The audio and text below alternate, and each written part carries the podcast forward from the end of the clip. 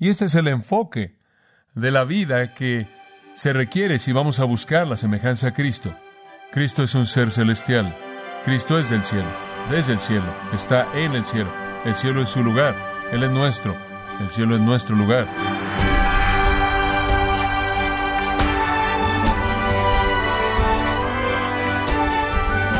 Le saluda a su amigo Miguel Contreras, dándole la bienvenida a esta edición de Gracia a vosotros con el pastor John MacArthur.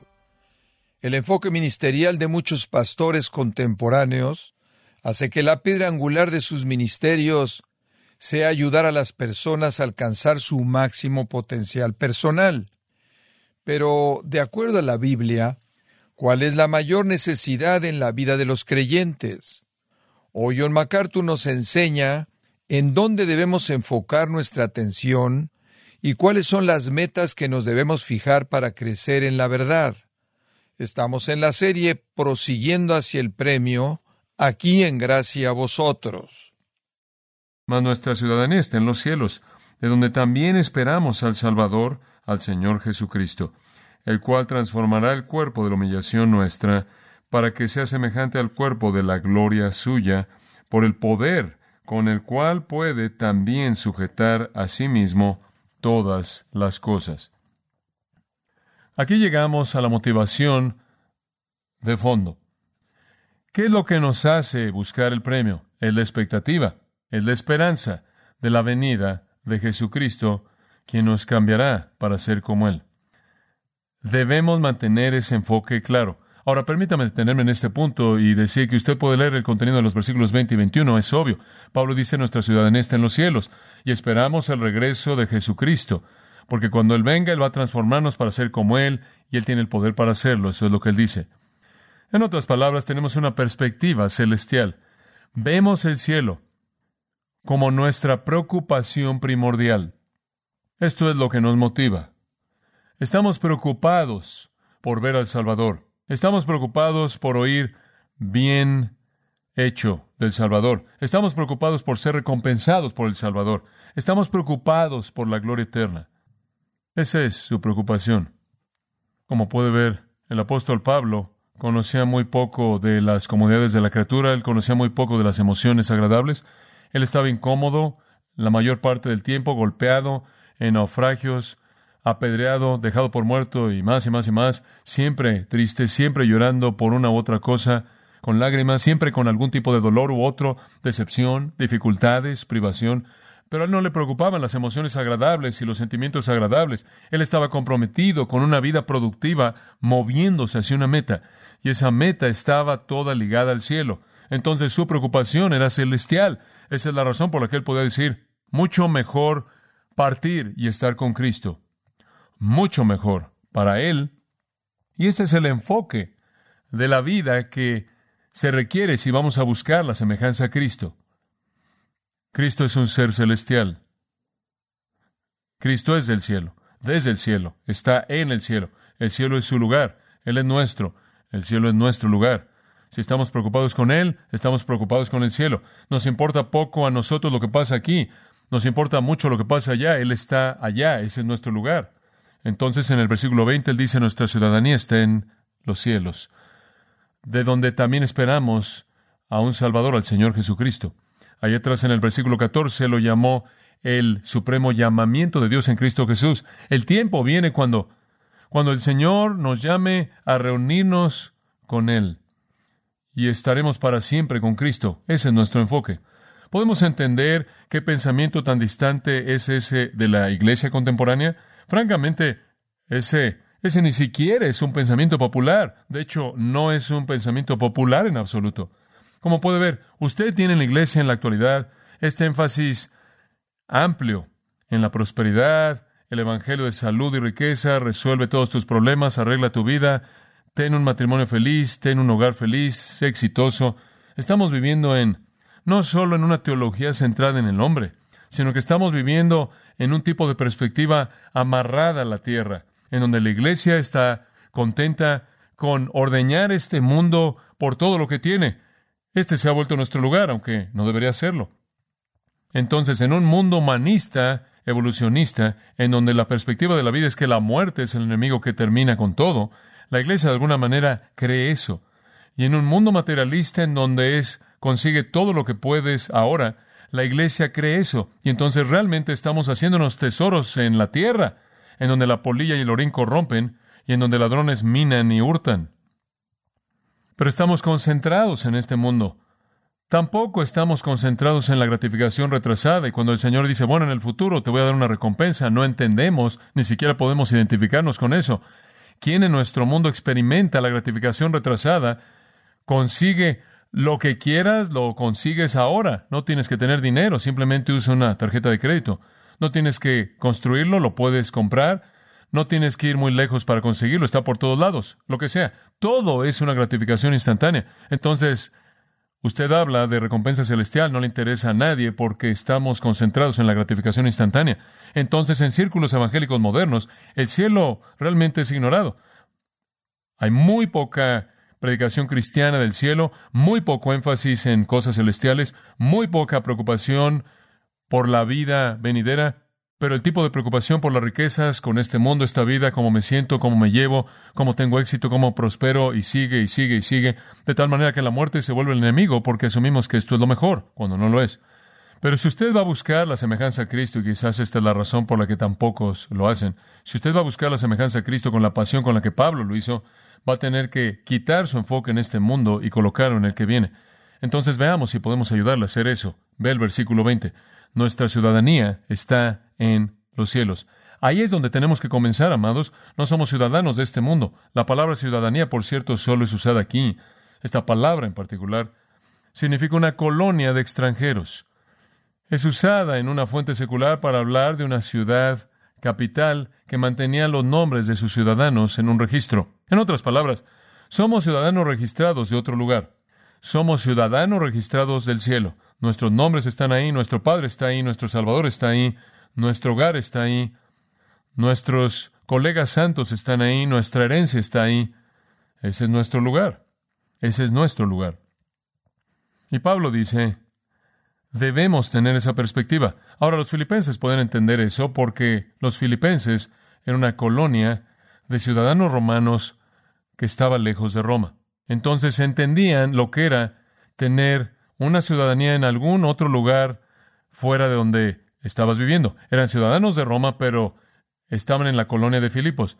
Somos ciudadanos del cielo viviendo aquí en la tierra. Desafortunadamente, como la Israel de la antigüedad, recordará usted, cuando fue llevada en la cautividad babilónica, cuando llegó el momento de regresar a la tierra prometida, muchos de ellos habían decidido que se querían quedar, en donde se habían vuelto tan atrincherados. Y veo ese mismo tipo de analogía en la iglesia, cuando el Señor dice, ahora es el momento de ir al cielo, peleamos como si fuera lo peor que podemos imaginar, porque este mundo se ha vuelto todo para nosotros, pero nuestra ciudadanía está en los cielos.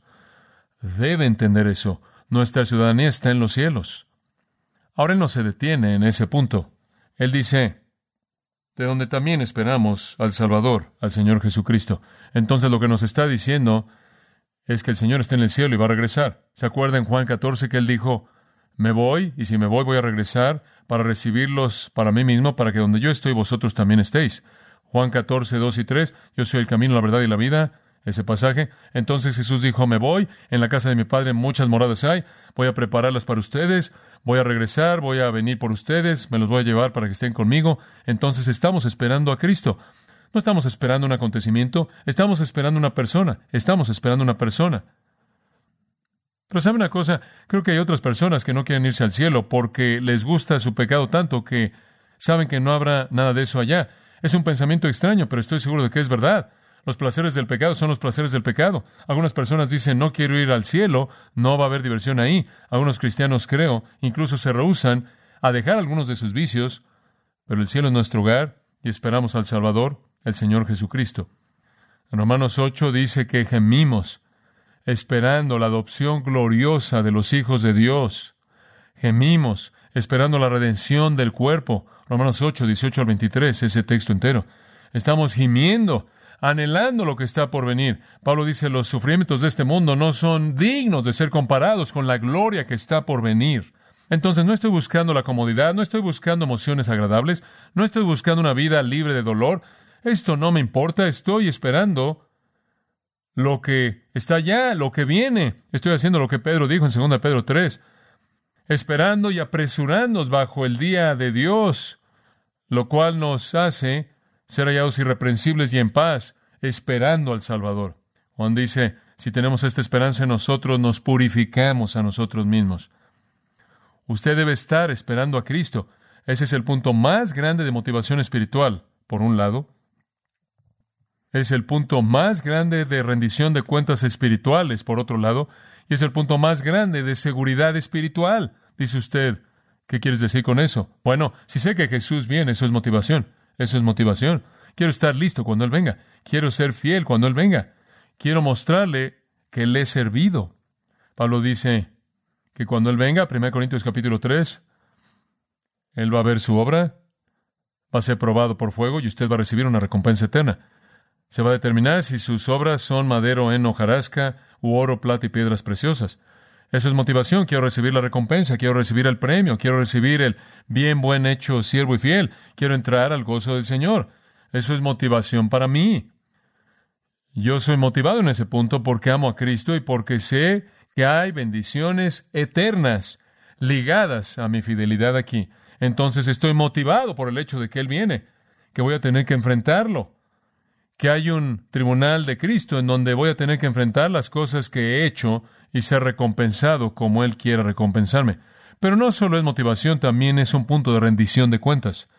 No solo es mera motivación de amor y gozo y deseo de recompensa, también hay una amenaza, ¿y no es cierto? Porque sé que no quiero enfrentar al Señor habiendo perdido lo que he hecho, como dice en la epístola de Juan. Mírense a vosotros mismos de que no pierdan las cosas por las que han trabajado, sino que reciban una recompensa completa. Sé que va a ser un tiempo en el que voy a estar ante el tribunal de Cristo cuando la evaluación verdadera se lleve a cabo. Entonces, por un lado es una motivación positiva, por otro lado es una especie de amenaza negativa, es un punto de rendición de cuentas que tengo que enfrentar al Señor.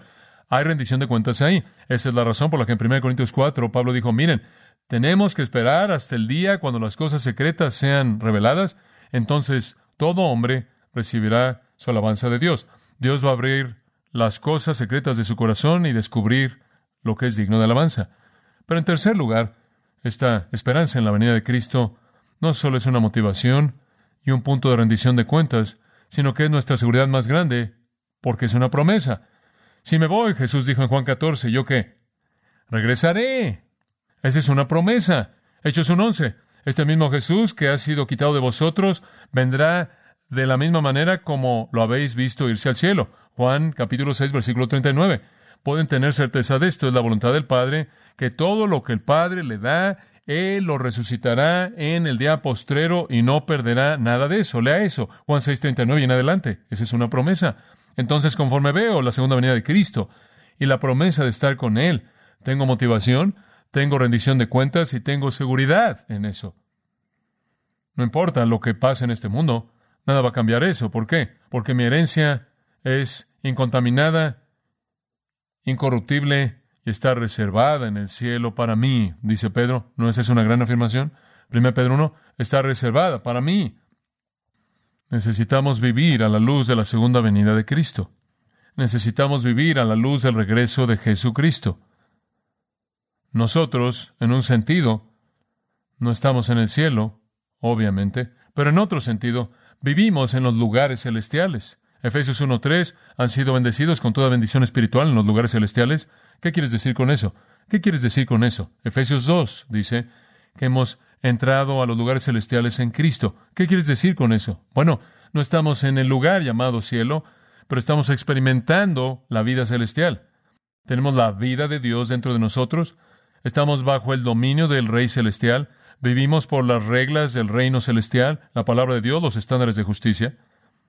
Como puede ver, compartimos los lugares celestiales.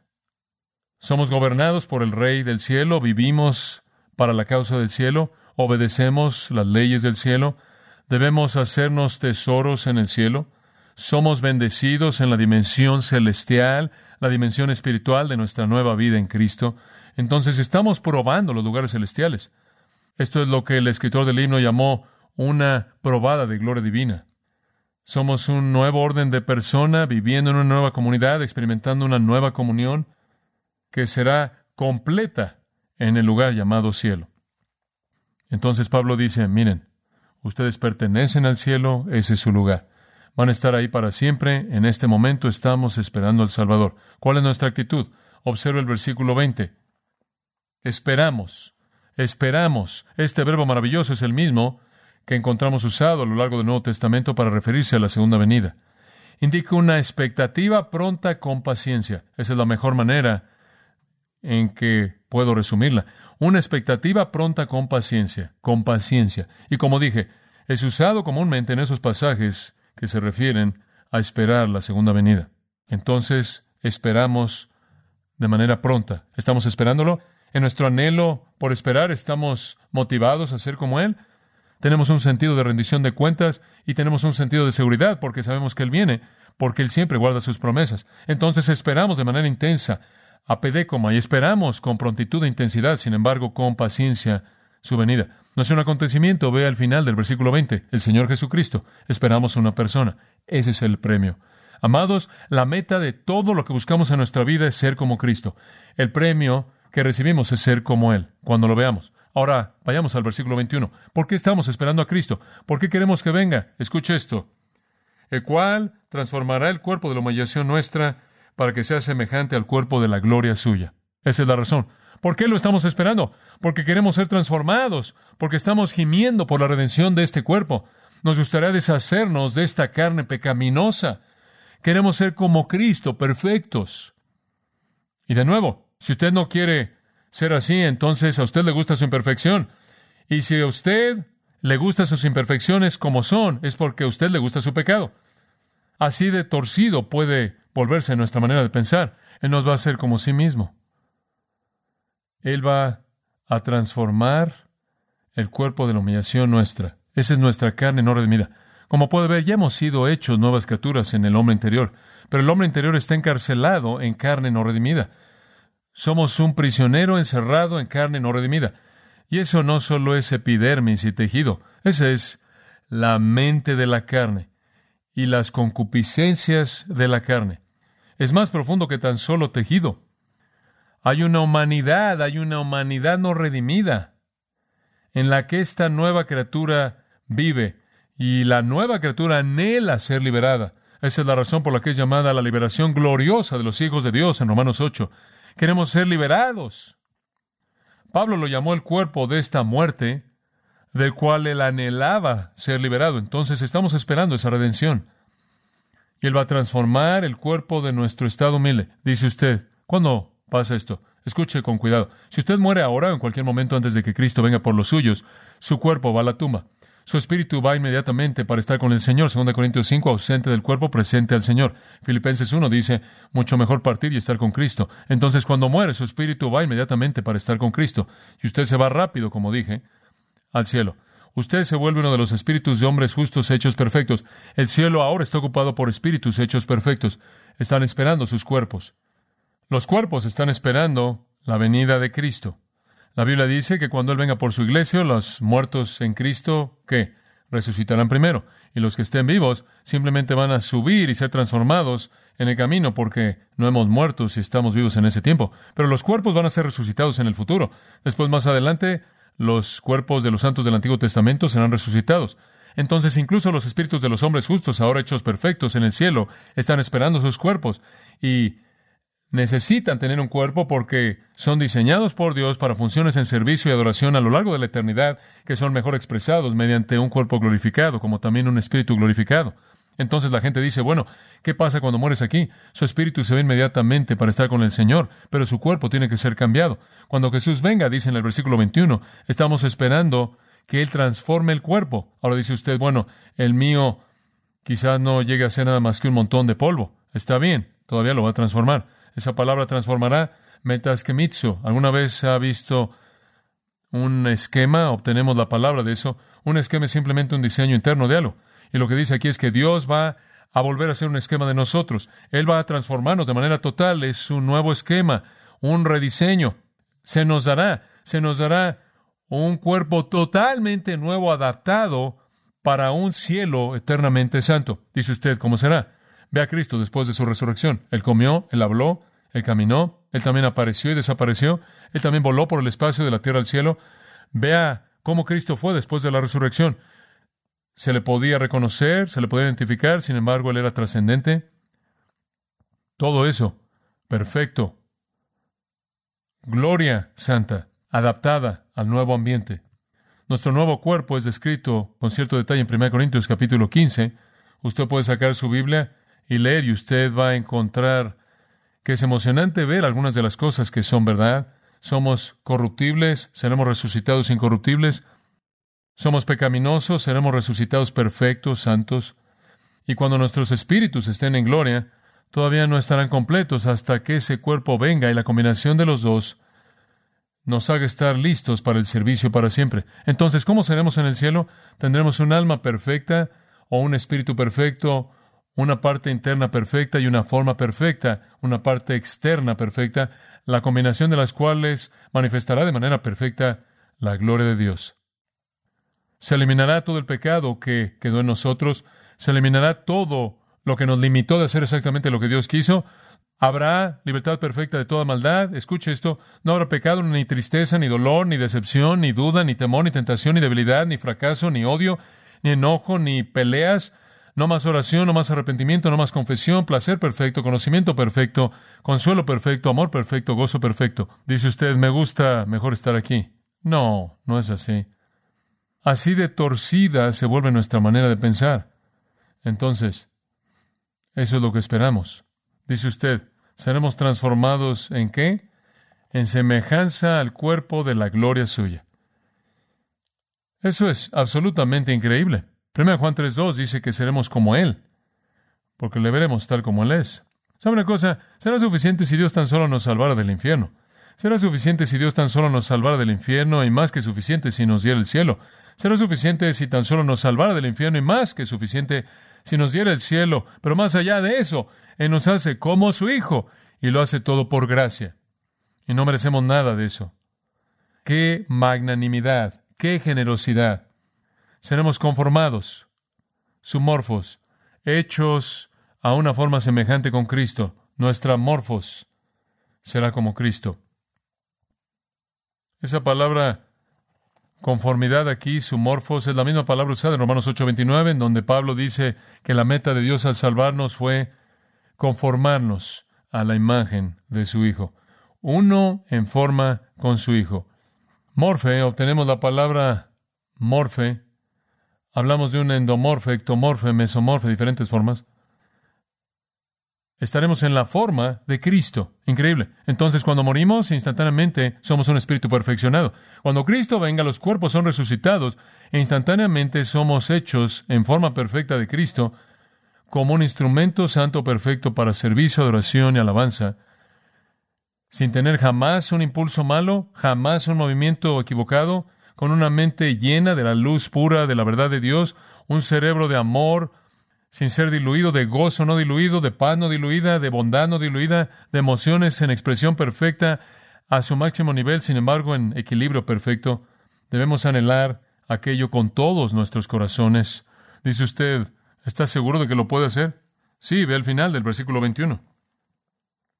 Lo va a hacer por el poder con el cual puede también sujetar a sí mismo todas las cosas. Esa es otra manera de decir.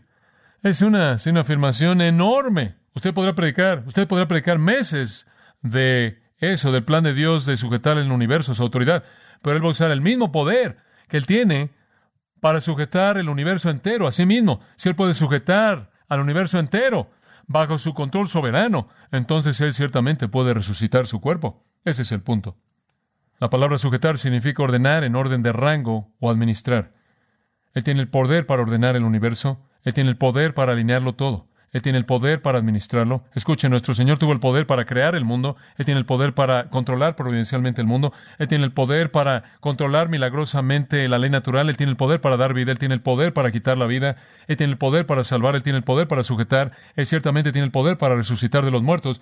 Y si usted tiene alguna duda al respecto, vea lo que hizo para sí mismo. Es el mismo poder por el cual Él sujeta el universo entero. Lea 1 Corintios 15, 24 al 27 y lea cómo Cristo se va a apoderar del universo entero y va a hacer que todos sus enemigos sean estrado de sus pies. Y Él va a hacer que todo el universo sea sujeto a sí mismo y después, habiendo tomado cautivo el universo, Él entonces se lo va a ofrecer a Dios y se va a resolver en la plenitud de la Trinidad y la historia redentora habrá terminado su carrera cuando Él vuelva a capturar el universo entero caído y se lo devuelva a Dios. Y el que tiene el poder para restaurar el universo entero y devolvérselo a Dios en una expresión plena de la gloria de Dios, como el instrumento mediante el cual Dios va a glorificarse a sí mismo por los siglos de los siglos, el mismo poder por el cual puede hacer eso incluye el poder por el cual Él puede resucitar el cuerpo de usted y el mío de la tumba. Él tiene el poder de darnos el premio. Él tiene el poder de hacernos como Cristo. Esa es la parte de la promesa. Entonces, en esta esperanza que tenemos en la venida de Cristo, hay motivación, hay rendición de cuentas y hay promesa. ¿En dónde está su enfoque? ¿En dónde está su enfoque? Espero que esté en el cielo.